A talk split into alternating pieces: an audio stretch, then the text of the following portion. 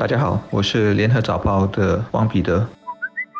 各位听众，大家好，我是《新民日报》的朱志伟。后天星期四将在线上举行的牛车水中秋节亮灯仪式，早在上周五，先在桥南路亮相了一些灯饰，结果一亮相就遭到网民的热烈讨论，甚至口出笔伐。让我们先来听听这些引起争议的中秋祝语是什么。首先是亮亮堂堂，其二是皓月闪烁，再然后就是国家欢了。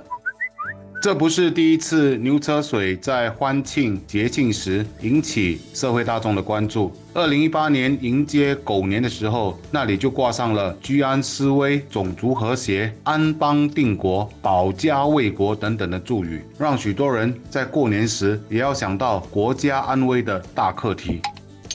新加坡人普遍母语不好，有整个客观环境的问题。这里首先要提醒大人，特别是家长们，一个小学童从小母语根基打不好，甚至讨厌母语，很难说是他们的错，因为小孩总是白纸一张。他难道不要华文也考满分，拿一个 A 回家给爸爸妈妈看吗？小孩母语不好，要质问的是我们在家里给了他们什么条件，在社会上又给了他们制造怎么样的语文使用环境？是到处都是亮亮堂堂呢，还是说给他们看我们使用粤语话好，或者让他们多接触一些千里共婵娟呢？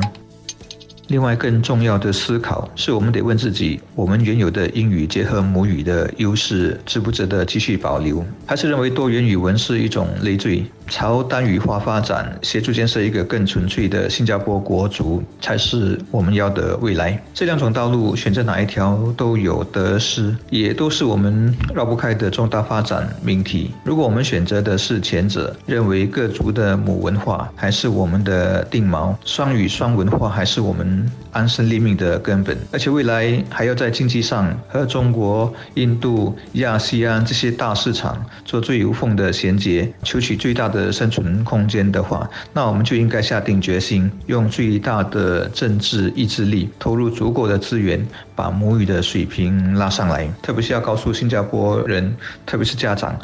我们的下一代必须学好英语，但也要有足够的母语根基。当然，如果我们选择的是后者，那就让它一直亮亮堂堂下去吧，直到有一天连庆不庆祝中秋也无所谓的时候，也就没有人会去在意承包商挂的是什么成语或者文字了，更可能连装饰都没必要了。